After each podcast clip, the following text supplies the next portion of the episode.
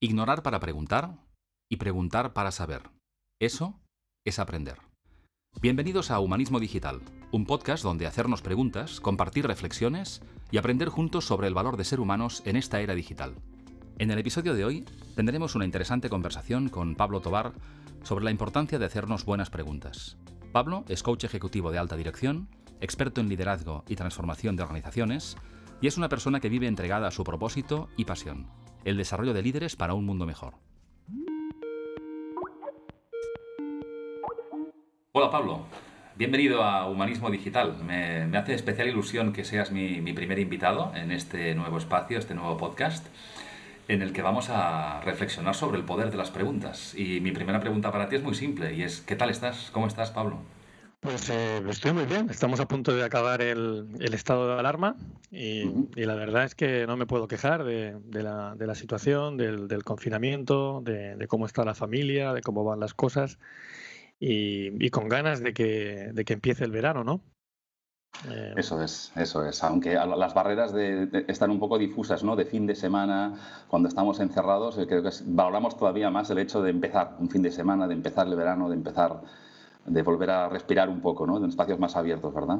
Es curioso, sí. Es uno de los aprendizajes de este periodo de confinamiento, que a pesar de que todos los días parecían iguales, era importante mantener hábitos y diferenciar eh, lo que son los, los, los, días laborables, digamos, entre semana, de lunes a viernes, del fin de semana. Y eso, eso hace que nos sintamos mejor, que hagamos cosas diferentes en unos días que en otros, ¿eh? a pesar de que la situación nos hacía vivir como todos los días igual. Eso es, eso es. Hoy muy bien, mira, para las personas que nos están escuchando, pues claro, lo primero sería explicar quién eres, ¿no? Entonces a mí me gustaría empezar diciendo pues eh, algo que está además en tus perfiles, en tus redes sociales, en, pablotobar.com. Pablo, además de un, de un buen amigo, por eso me hace especial ilusión el que sea mi primer invitado a estas conversaciones. Es coach ejecutivo en alta dirección, es conferenciante y experto en desarrollo de liderazgo es socio de, Adventure y fellow de Oxford Leadership. Ha, trabajado para grandes compañías como Ferrovial, Inditex, Repsol, Santander, Telefónica, grandes multinacionales con sede en España. Se formó en psicología, es máster en dirección de recursos humanos. Tiene una carrera en el ámbito de recursos humanos que empezó en la formación como profesor ah, y llegó pues, a la dirección de recursos humanos para, para varias compañías, después en la Yetana Inmobiliaria. Y una frase, y te doy paso ahora a ti, Pablo, a que expliques un poco pues, quién eres y, cómo has llegado hasta aquí, que pone en tus perfiles y que yo conozco bien, y es que vives entregado a tu propósito y tu pasión, que es desarrollar a líderes para tener un mundo mejor. Entonces, ah, mi, pregunta, mi primera pregunta para ti es, es, ¿quién es Pablo Tobar y cómo has llegado hasta aquí? Sí, la verdad es que lo del, lo del propósito suena así un poco grande y, bueno, sin embargo es una, para mí me parece que es una buena guía, ¿no? De, puede ser una buena guía para la vida de cada uno. Es difícil definirse con, pocas palabras uno, uno mismo. Y yo me considero un buscador, eh, Joan.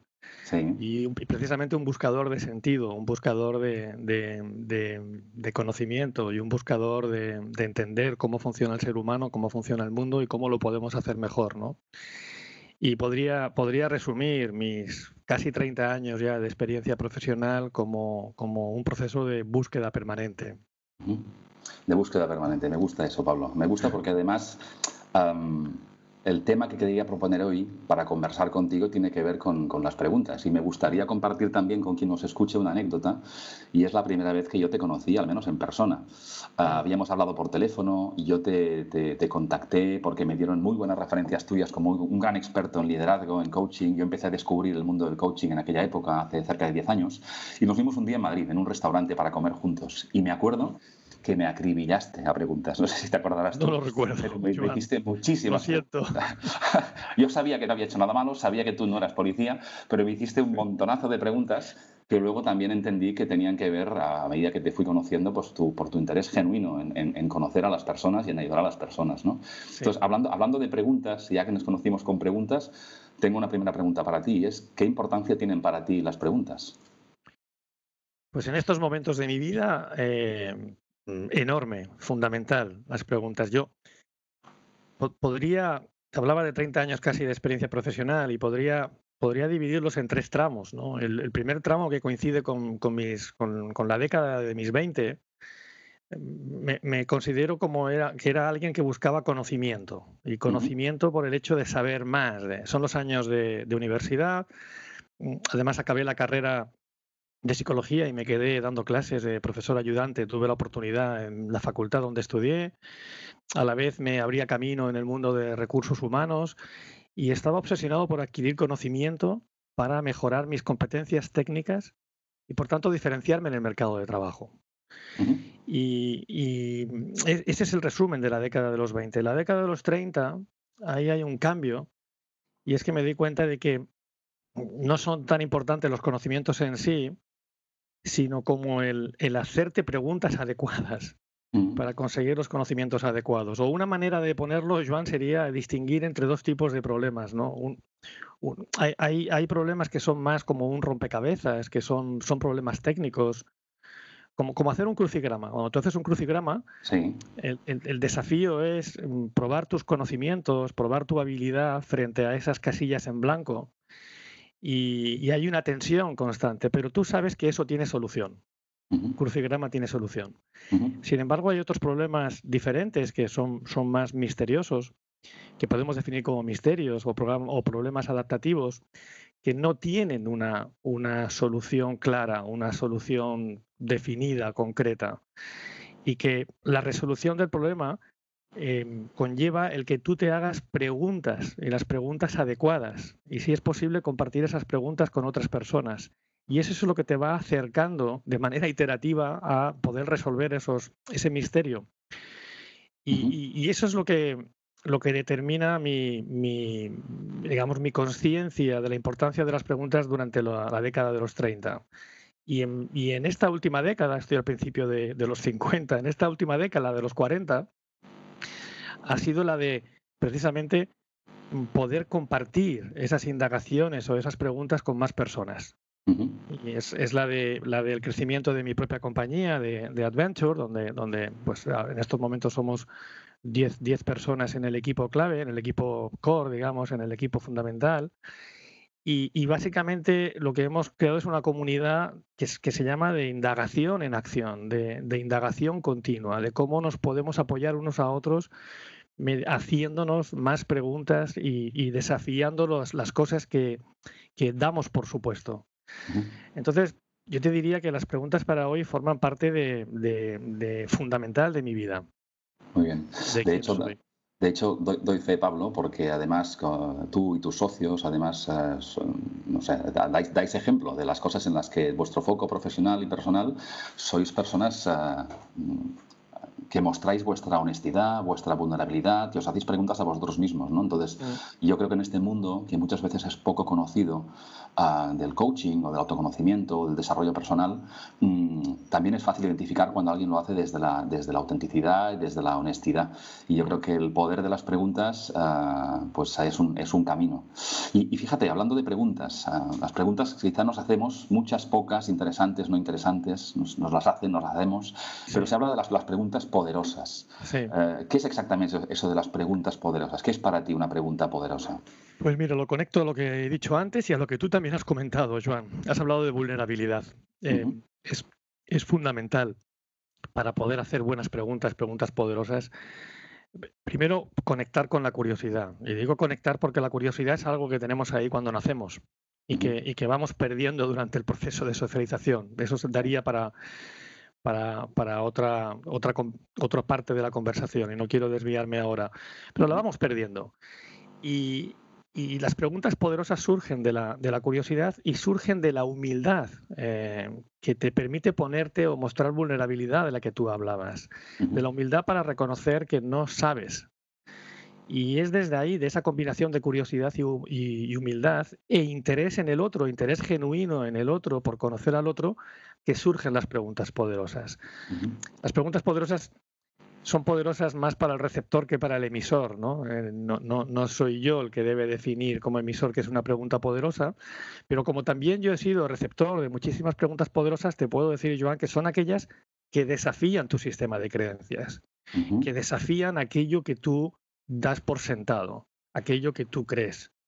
Y si tienes la apertura, de nuevo la humildad, como para dejarte desafiar, entonces te transforman, cambias quién eres, cambian la, cambian la percepción que tienes de ti mismo, del mundo, de las relaciones. ese es el poder, valga la redundancia, de las preguntas poderosas. De, hecho, que, cuánta razón tienes, ¿no? Y, qué importante es eh, que te ayuden a hacerte o que te hagan preguntas poderosas a tiempo, ¿no? Para tomar buenas decisiones, ¿no? A veces en ocasiones en que estamos perdidos o peor, conectando con lo que decías tú, cuando pensamos que lo tenemos todo claro, ¿no? Y hay preguntas que nos, que nos descolocan, nos abren espacios que no, que no pensábamos que existieran, ¿no? Eh, también es verdad, Pablo, que estos temas no son, no son nuevos, ¿verdad? Yo que te sigo hace muchos años y aprecio mucho todas tus reflexiones y tus escritos, esto viene de hace muchísimo tiempo, ¿no? Desde los, los clásicos, ah, y además yo creo que tú eres un, un, referente para mí en ello y un, y un gran estudioso de, de, de los clásicos y la filosofía griega ya, ya mm, ejercían, ah, reflexionaban y compartían alrededor del poder de las preguntas. ¿Qué, crees que podemos aprender de ellos? ¿O, qué, destacarías tú para la persona que esté más lejana a, eso que podemos aprender de, de, algo que existe hace miles de años? Pues sí, la verdad es que si hablamos de, si nos ceñimos a las preguntas, el clásico por excelencia en nuestra tradición occidental es Sócrates. Eh, es, él, es considerado por muchas, por muchas corrientes filosóficas como el sabio ideal, como el referente de sabio ideal, aunque en el fondo no hay ningún ser humano eh, que, pueda ser referente ideal de, nada al 100%. Mm. Pero bueno, a Sócrates se le atribuye la, creación del, método mayéutico, que consiste precisamente en que una persona descubra quién es, descubra conocimientos por medio de las preguntas. No, no deja de ser interesante, Joan, que el, padre de Sócrates era, era escultor y su madre era comadrona. Es decir, ambos mm, alumbraban creaciones. Eh, y de hecho la palabra mayéutica viene, viene de, creo que significa perito en partos, viene, viene del alumbramiento, ¿no? Entonces, lo más importante de ese método, y para mí es el fundamento del, del coaching, Joan, es que Sócrates ya creía que el conocimiento está dentro de nosotros, que hay una especie de conciencia colectiva y, experiencia en generaciones pasadas que está dentro de nosotros y que lo que se trata es de alumbrarlo mediante las preguntas. Eh, esa es la primera referencia que hay, la primera, la primera que yo daría, seguro que hay otras, ¿no? pero en nuestro marco cultural esa es una, una referencia fundamental. Hay clásicos más modernos, ¿eh, Joan? Por ejemplo. Hay un librito de hace 30, mm, 30 años, algo más de 30 años, que es muy conocido, que tú lo conoces seguro, que es Los siete hábitos de la gente altamente eficaz de Stephen Covey. Sí, Y el, quinto hábito es busca primero entender y después ser entendido. Es decir, todo, todos tenemos la necesidad de ser entendidos, de ser comprendidos. Eso es algo tremendamente humano. Sin embargo, solo mediante una actitud de indagación y de escucha tú puedes llegar a entender a los demás, comprender a los demás, y, mediante la pregunta. Y eso está en ese, en ese otro clásico más cercano, que es ese bestseller que, que, es recomendable para cualquier persona que nos esté escuchando. Qué bueno, qué bueno, Pablo. Y oye, escuchándote pensaba, alguien que realmente se interese por el poder de hacer buenas preguntas y quiera, y quiera hacerlo mejor, además de leer a los clásicos, además de tener buenas conversaciones. ¿Para ti existe una, una, buena forma, una forma correcta de plantear o de plantearse preguntas, especialmente preguntas poderosas? ¿Existe una, una, mejor forma de hacerlo? Mm. ya no hemos apuntado algo. Lo, primero es volver a recuperar o desarrollar o trabajar la curiosidad, el interesarte eh, auténticamente por saber cosas, por descubrir, lo que tienen los niños, lo que tenemos todos cuando éramos niños. Entonces, ¿cómo, mm, ¿cómo, practicas el desarrollo de la curiosidad? Y, es el, pez que se muerde la cola, porque esa base de hacer preguntas, primero te las puedes hacer tú íntimamente y desafiar tu propio sistema de creencias y dudar de aquellas certezas que, tienes. y después, atreverte a hacerlo con otros. Y por tanto es eh, también trabajar la humildad, la humildad para decir, no, no sé. Incluso los, dos, tú y yo hemos trabajado en entorno, trabajamos en entorno organizativo, trabajamos con líderes, con, directivos, y, lamentablemente en ese entorno está sobrevalorado el hecho de saber muchas cosas, de decirle a los demás lo que tienen que hacer, de mostrarte seguro y confiado y, y demostrar que sabes. Entonces hace falta más humildad para plantarte y decir, no sé, es fácil ser humilde, relativamente fácil ser humilde, Joan, ante, ante un científico o ante un, una, un, artista o ante alguien a quien tú admiras en un campo de conocimiento, ¿no? un autor muy reconocido, eh, un escritor. Es fácil. Sin embargo, la humildad de mostrarte ante tus iguales y ante tus colaboradores, aquellos que reportan a ti, como alguien que no sabe, esa es mucho más difícil de desarrollar, Joan. Entonces, mm, ¿cómo hacerlo? Pues es trabajar más la curiosidad y esa humildad de ponerte delante de iguales y de colaboradores y decir, no sé, quiero saber qué pensáis vosotros. Sí, sí, son, son, es muy buena reflexión, Pablo, porque además muchas personas en el ámbito corporativo, pues probablemente han ascendido especialmente en compañías en que el conocimiento, que lo es clave en todas, pero que han ascendido, progresado, tienen reconocimiento pues por lo que saben o su capacidad de gestionar. Claro. Y, el tema de hacerse preguntas, pues para ellos o para ellas, pues puede parecer una, una debilidad, ¿no? Porque se supone ese no sé que decías, claro tan simple y tan claro, pues hace muchos años que a lo mejor no lo dicen tan abiertamente, ¿no? Y fíjate, ahora que conectas con el liderazgo, me surge otra, otra cuestión, ¿no? Y que conecta con el momento actual, ¿no? Estamos en momentos de, incertidumbre, estamos viviendo, pues, pues todos los efectos um, de, la, de, la, pandemia, de la crisis del mm. COVID. Um, y son tiempos de incertidumbre, es tiempo de hacerse, de hacerse preguntas, quizá. ¿Cómo, ¿Cómo crees que en tiempos como los actuales um, pueden ayudarnos uh, las preguntas en general? La verdad es que desde mi punto de vista siempre estamos en tiempos de incertidumbre. Siempre estamos, siempre hemos estado y todas y todas las todas las épocas eh, eh, el ser humano ha estado en momentos de incertidumbre. Lo que pasa es que con experiencias como esta reciente, lo del COVID-19, el, confinamiento, la pandemia, la verdad es que tomamos más conciencia de ello. Pero para mí es un error creer que, una vez pasado, por ejemplo, esto, no, no volverá a la incertidumbre. Siempre la ha habido en la historia y siempre la habrá. Y, la, manera de plantearse preguntas en, la incertidumbre es, como te decía antes, desde la curiosidad, desde el no saber, desde, desde, desde pensar casi todos los retos que tenemos en las empresas o en la vida son retos, como te decía antes, adaptativos, son retos, son misterios a resolver. Entonces es más importante casi la pregunta que tú vas haciendo que las respuestas que obtienes.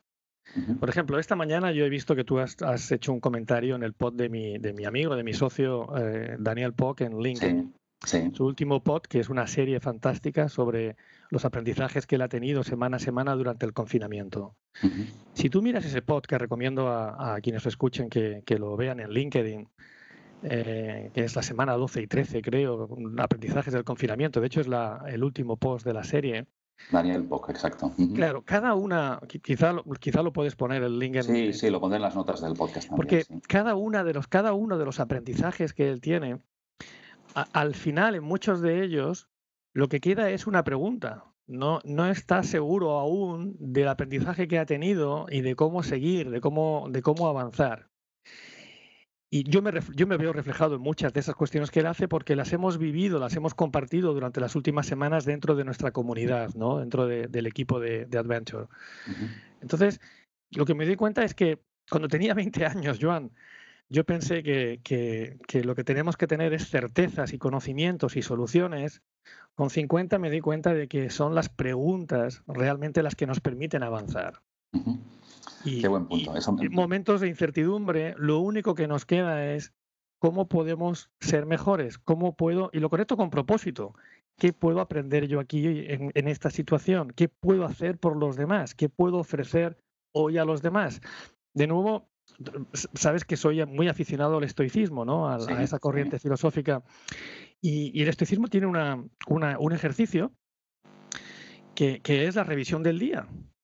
Entonces, pregúntate cada noche un par de preguntas simplemente. ¿Qué puedo, qué, mm, qué, qué es lo que mm, he aprendido hoy y, y, qué es lo que puedo hacer mejor mañana?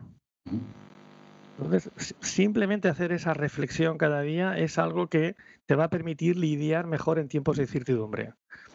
Y, siempre que puedas compartir esas preguntas con otras personas, otras personas que, mm, con curiosidad y promover esta curiosidad en las personas en tu equipo.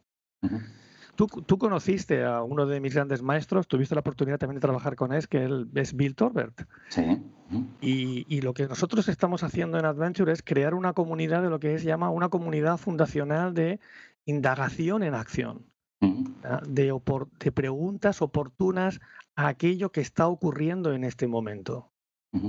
Y, claro, yo soy un promotor de que creemos en, casa, con la familia, en el trabajo, con los amigos, comunidades de indagación en acción. Eso es lo que necesitamos para prosperar en tiempos de incertidumbre, desde mi punto de vista. De, hecho, Pablo, eh, suena muy potente y escuchándote me conecta o creo que eres una persona que se está cómoda en una cierta incompetencia consciente. Sí, sí. Es decir, cada vez sabes que tienes que saber más o estás más abierto a cosas que no te has planteado, ¿no? Y como estoy también más o menos en la misma década que tú, sí. Pues, comparto el momento vital además, ¿no? Fíjate, Pablo, que has, mencionado a, Bill y a, otras personas que han sido referentes para ti, ¿no? Mm, hablando de liderazgo, que para ti es, eh, es, eh, es algo pues, importante y una palanca para, para cambiar el mundo mejor, ¿no? Dime algún ejemplo de, alguna, de algún líder, o alguna persona que te inspire y por qué, y por qué te ha inspirado, por qué te inspira en estos momentos. Sí, puedo, me, inspiran muchas personas en el, en el, día a día, lo que pasa que no son conocidas, eh, pero cada, cada vez me, me, disfruto más el, darme cuenta, el, el, ver actitudes y valores en otras personas que admiro. Y por tanto admiro a esas personas. En, lo cotidiano, ¿eh? Lo que pasa es que no son conocidos por aquellos que nos escuchen. Entonces, em, a nivel personajes conocidos por todos, pues tú, me has oído escuchar, eh, tú me has oído historias de, Mandela, de la, de la, Madre Teresa de Calcuta, Santa Teresa, en estos momentos de, de, Gandhi. Hemos hablado antes de filosofía, entonces la, la referencia clásica en Occidente de, Sócrates o Pitágoras, que también me has escuchado historias de él. Sí. Zenón de Sitio y, un discípulo que tuvo, Cleantes, que son Zenón es fundador del estoicismo, o la tríada más conocida del, estoicismo romano, que es el, español, que nació en Córdoba, Séneca, Epicteto o el, emperador Marco Aurelio.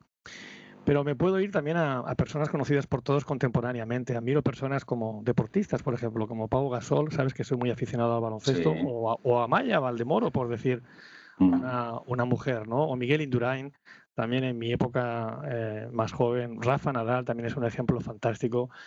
En otros españoles como Ramón y Cajal, Dalí, no sé, Rodríguez de la Fuente, también lo recuerdo, la pasión que él tenía por, por la naturaleza, por los animales, esa pasión es contagiosa. Pero incluso, fíjate, Joan, personajes más controvertidos. Admiro, admiro a cantantes como Rafael o como Julio Iglesias, que alguno puede pensar, qué frivolidad. Te puedes quedar, piensa en Julio Iglesias, puedes, puedes quedarte con la parte esta de que, de que es mujeriego, de que es rico, de que es... Y yo, Joan, admiro el coraje, la determinación, la pasión, la persistencia para construir una carrera mm, mm, profesional como cantante tan reconocida a nivel internacional. Eso no ocurre por, por curiosidad. Y a mí me parece admirable. Hay, por, por, poner también mujeres que me ha quedado casi todo hombres. Hay, hay mujeres en España intelectuales como Clara Campomor, como Emilia Pardo Bazán, recuerdo, como Concepción Arenal. Concepción Arenal eh, es, es, una persona que en el siglo XIX fue la primera mujer en ir a la universidad en España. Y para ello tuvo que disfrazarse de hombre, Joan. Mm. eso sí que es pelear por el, por el feminismo y, es, admirable. Entonces, y admiramos a aquellos que son ejemplos, por ese motivo los admiro, de valores que son importantes para nosotros. Yo te admiro a ti por tu pasión y por, también por la curiosidad que yo eh, eh, he visto en ti a lo largo de todos estos años. Bueno, me pasa lo mismo contigo y escuchándote, fíjate. Es decir, claro, hay personas que nos escucharán que cuando mencionas grandes nombres de la historia o actuales, quizá dicen, claro, es que estas personas son triunfadores en lo suyo, ¿no? Y me gusta especialmente cuando empezabas diciendo en personas que nadie conoce. Eso tiene que ver con la capacidad de inspirarte que tú tienes y también me conecta con la capacidad de que si tú te miras a la persona como lo haces y no al personaje, porque a lo mejor el personaje en positivo es consecuencia del tipo de persona que son estas personas ahora muy conocidas, ¿no? Pero que siempre tenemos ejemplos cotidianos de personas a las que admiramos por sus valores, ¿no? En la familia, los amigos, compañeros de trabajo. ¿Quién no piensa en sus jefes y, piensa en algún jefe que he tenido que realmente pues, eh, pues era destacable y se ha inspirado y ha aprendido de él o de ella, ¿no? Me parece muy, mm. muy potente eso, ¿no? Yo, por ejemplo, durante este confinamiento me parece admirable, yo, yo voy, voy habitualmente a un gimnasio, un gimnasio donde, se, donde practico CrossFit. Sí que es algo que descubrí aquí cerca de casa hace como dos años y medio y me enganché a ello y la verdad es que tengo una adherencia muy buena y me, me va muy bien para, para, mantenerme en forma. Bueno, pues son cuatro mm, trabajadores, jóvenes, eh, emprendedores que tienen ese pequeño gimnasio aquí en la zona donde yo vivo, tuvieron que cerrar por el confinamiento y ver cómo movieron todo lo que pudieron hacerlo online, empezaron a meterse a grabar por vídeo, por Zoom, hacer sesiones en directo, para seguir dando su servicio a nosotros, a los clientes, yo, lo disfrutaba, digo, eso, esto es liderazgo, es admirable la pasión, la determinación, el espíritu de lucha, de personas cotidianas que nos rodean a diario. No hace falta irse a grandes personajes de la historia.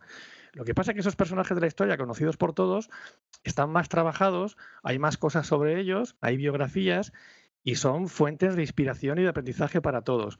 Pero de nuevo, una pregunta potente para mí, Joan, es ¿quién te inspira? ¿A quién admiras que está alrededor de ti, en lo cotidiano, en tu familia, entre tus amigos, el panadero? Y además, ¿por qué no se lo haces saber más? ¿Por qué no das ese reconocimiento? ¿Por qué no das eh, ese agradecimiento por lo que están haciendo? Qué bueno. Qué bueno, Pablo. además, fíjate que estamos viviendo todos una situación pues, muy excepcional, ¿no? Y que seguramente pues, aflora capacidades de las que no éramos conscientes, ¿no? No, sabemos, no somos capaces, o sea, no reconocemos mm, de lo que somos capaces hasta que no tenemos otra alternativa. Y de repente afloran capacidades en personas que ni ellas mismas eh, eran conscientes de que podían pues, eh, reinventarse, sobrevivir o hacer cosas realmente espectaculares, ¿no? Fíjate, Pablo, volviendo al tema de las, de las preguntas, e, esta es un poco más personal, no muy personal, ¿no? pero es que me apetece hacértela. Es, ¿cuál es la pregunta que te hicieron a ti o, que tú hiciste? Tú escoges, ¿eh? La pregunta que te hicieron a ti o que tú hiciste que generó o que te generó más impacto. Wow. No, no podría escoger solo una. Bueno, pues... Ahí. Pero bueno, me, si me viene, me viene, me viene una ahora. Hay, hay, hay muchas preguntas que, mm, más que impacto, o, que han tenido un impacto fundamental, que han cambiado mi vida, han cambiado quién soy yo hoy. Y que han transformado literalmente quién soy. Y hay una que viene de, de una metodología que, utilizamos en, los procesos de coaching que hacemos con, ejecutivos, con directivos, un modelo que utilizamos 360 en Adventure, que es el círculo del liderazgo, del Leadership Circle. Y hay un concepto ahí detrás que es, ¿estoy jugando a ganar o estoy jugando a no perder? Entonces, no, no, no desde el punto de vista competitivo, ¿eh? de si voy a ganar y voy a la ambición. No, no, es una pregunta que te confronta con las dos fuerzas internas más relevantes que gobiernan nuestra vida, Joan. O, o en lo que hacemos, en cualquier iniciativa que emprendamos, o nos conectamos con nuestro propósito, con nuestra intención de contribuir a los demás, de aportar valor, de ser mejor persona, de ser mejores profesionales, y, y desde ahí mejorar el mundo, o conectas con eso, que lo tenemos todos los seres humanos, o conectas y te dejas llevar por el temor, por la insuficiencia que también sentimos todos los seres humanos, por el miedo al rechazo, a ser excluidos o a no ser suficientemente buenos. Y en todo proyecto que emprendemos, esas dos fuerzas siempre están presentes, en cualquier iniciativa que inicies. Cuando te planteas que vas a crear tu propia empresa o tu proyecto profesional, como tú estás haciendo ahora, Joan, cuando te planteas que quieres vivir de otra manera, en un lugar más tranquilo, más en contacto con la naturaleza, cuando dices quiero escribir un libro o voy a empezar un blog o un podcast también como este, cuando te planteas que quieres ponerte en forma, alimentarte mejor, siempre, siempre están esas dos energías debajo, subyacentes, siempre. Yo podría definir mi vida, Joan, como mi trayectoria, ¿no? Como la tensión permanente entre esas dos fuerzas. En vivir más conectado con mi propósito o en vivir una vida más condicionada por, por la búsqueda de la seguridad, por no llamar la atención, ¿sabes? Por no arriesgar, por, no pelear. Y, y, eso es lo que está detrás de esa pregunta. Ante, ante cualquier reto, desafío o iniciativa que emprendas, pregúntate, ¿estoy jugando a ganar o estoy jugando a no perder en esta situación? Y esa pregunta ha cambiado mi vida y yo creo que la va a seguir em, estimulando y, cambiando durante, durante mucho tiempo más.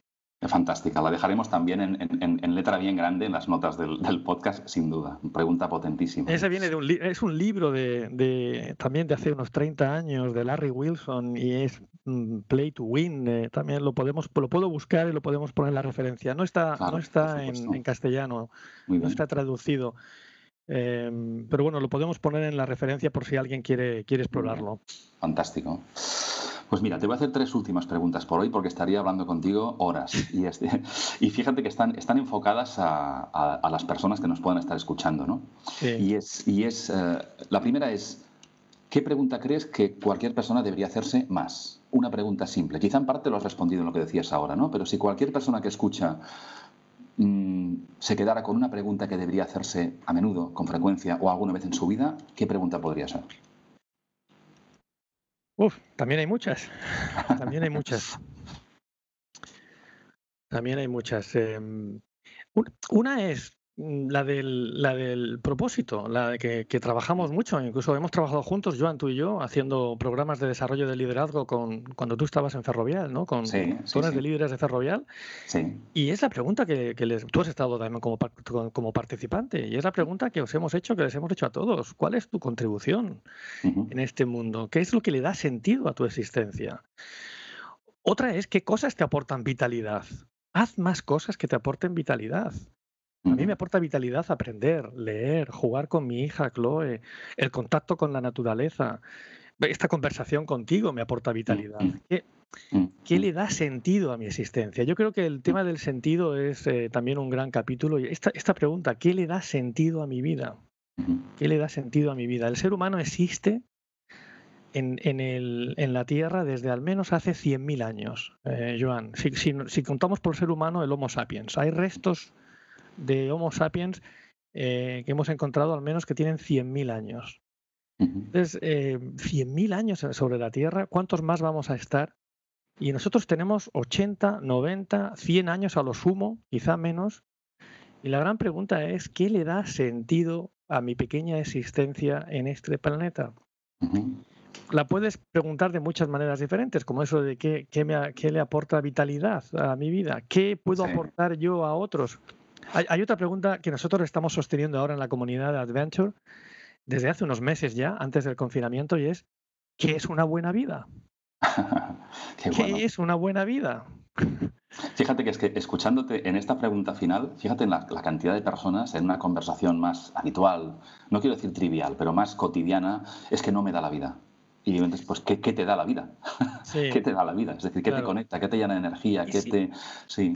Y, si no nos queremos poner tan, tan profundos, eh, lo que te he dicho antes, revisión del día estoica. O sea, acaba cada día, ¿qué podía haber hecho mejor hoy? ¿Y qué he aprendido que me servirá para mañana? Si alguien dice, buf, todo esto que decía Pablo es, es demasiado existencial. Bueno, pues acaba tu día con esas dos preguntas, con la revisión del día. ¿Qué podía haber hecho mejor y qué he aprendido hoy que me servirá para mañana. Muy bien, un buen consejo cotidiano y a ti que te gusta el deporte, como decías, de entrenamiento diario, ¿no? Hacia una vida más, más consciente y más, y más plena. fíjate, alguien que, que, yo creo que es bastante habitual y me incluyo porque, porque esto es un camino que todos aprendemos haciéndolo, ¿no? Mm. Pero hay preguntas que son incómodas. Entonces, a una mm. persona que te habrá pasado muchísimas veces en tus sesiones de coaching, ¿no? Ah, mm. o en tus programas de liderazgo, ¿no? En las personas que no tienen el tiempo o que encuentran incómodo, como sabemos, el tiempo es una excusa a veces presentable para hacerse ciertas preguntas, ¿qué le dirías a alguien que a ciertas preguntas las, las rechaza porque le son incómodas, porque no es el momento? ¿Qué le podríamos decir a alguien que no, que no está abierto a hacerse preguntas poderosas?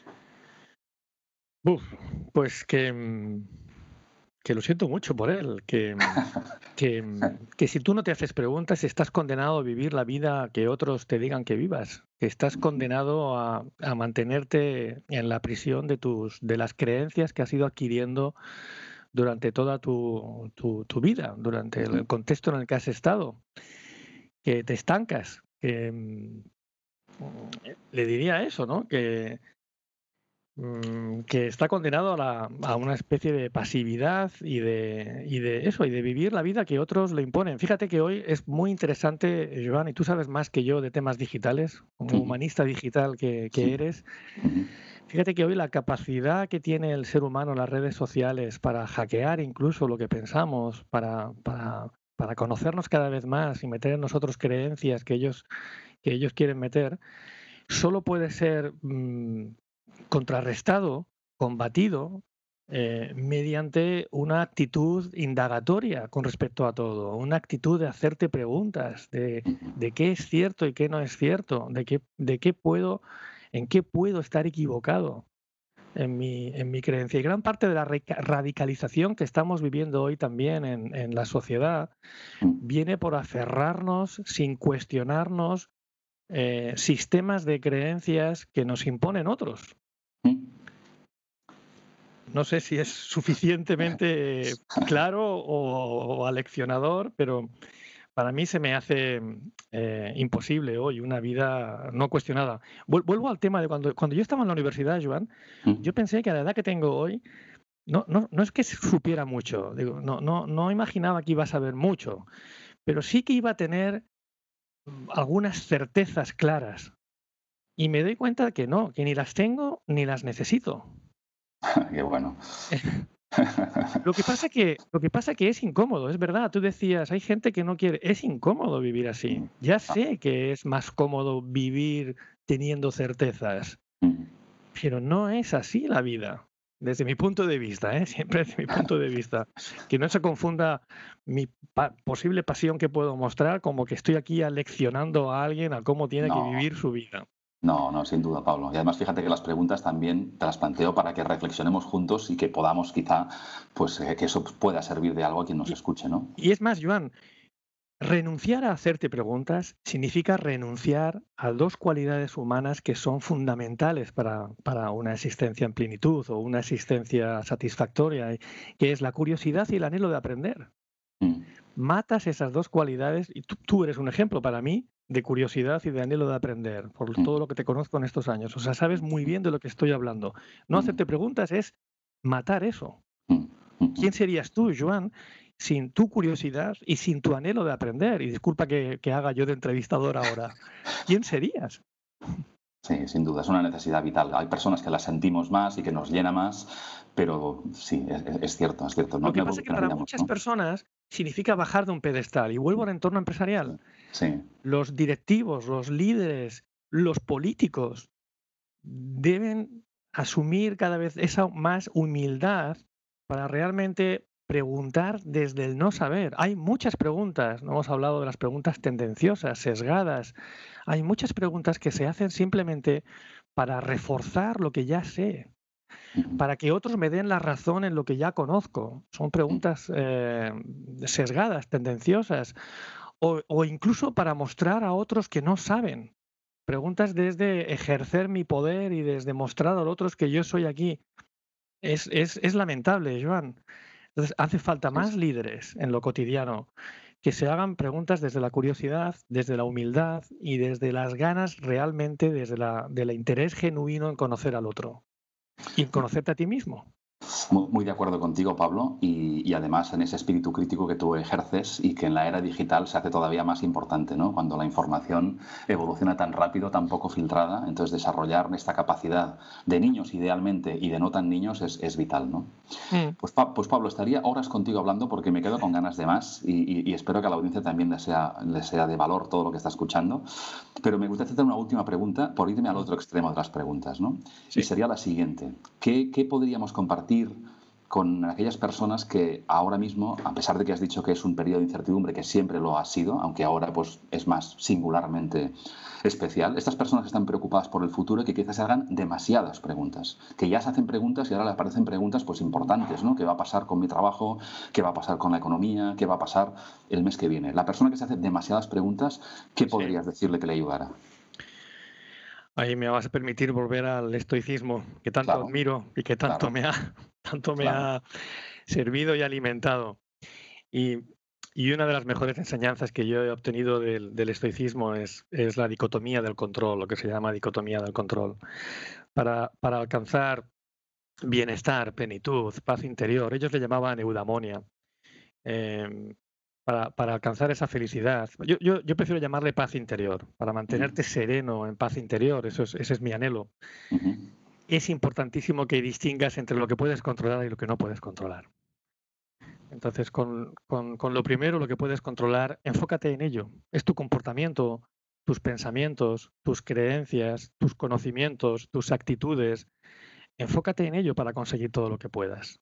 Eh, para ser mejor cada día, para poder aportar más cada día. Con respecto a lo segundo, lo que no puedes controlar, lo que va a ocurrir con la economía, lo que, lo que si habrá un rebrote o no habrá un rebrote ahora en otoño o en invierno, lo, si vas a perder el trabajo o no vas a perderlo, lo que no puedes controlar, procura desarrollar una actitud de aceptación serena con respecto a todo ello, de entender que ello va más allá de tus posibilidades y que no hay nada que puedas hacer. Porque de lo contrario caes en el victimismo y, caes en la depresión y caes en la angustia constante. Y eso imposibilita precisamente que puedas crecer y desarrollarte y desplegar todo tu potencial en aquello que sí puedes controlar. Entonces... Sabios consejos, Pablo. Sabios consejos. Sabios consejos, espero que, a los que nos escuchan también. Yo he aprendido un montón, la verdad es que no me da, no me da la vida ahora a mí para tomar notas ah, de todo lo que me haces pensar. Eh, nada, agradecerte muchísimo esta conversación. vamos a dejar referencia en las notas del podcast de, tus reflexiones, las referencias a los libros y agradecer especialmente todas las preguntas de estos últimos 10 años. O sea que a por, muchas más preguntas y a que sigas realmente ayudando a muchísimas personas a ser más, más, más conscientes y a invitarles a tener una vida más plena, entre otras cosas con, grandes preguntas. Gracias de verdad. ¿eh? Gracias a ti, Joan, por, por invitarme a, a, este podcast, a esta iniciativa, a participar de tu proyecto profesional profesional que haces con tanta pasión y con tanta determinación. Es un placer poder conversar contigo y participar en, tus proyectos, Joan. Muchísimas gracias a ti. Fantástico, Pablo. Pues hasta pronto y te dejo la puerta abierta a, muchísimas más preguntas pendientes que tengo apuntadas para una próxima invitación si te dejas. ¿eh? Muy bien. Estupendo. quieras. Un abrazo. Hasta pronto. Un abrazo fuerte. Pues hasta aquí el episodio de hoy. Encontraréis como siempre referencias en las notas del episodio, en las distintas plataformas accesibles también desde mi nueva web joanclotet.com, donde encontraréis también otros contenidos. Si os ha parecido interesante y me queréis ayudar a difundirlo en redes, os lo agradeceré. Gracias por escuchar y hasta el próximo episodio.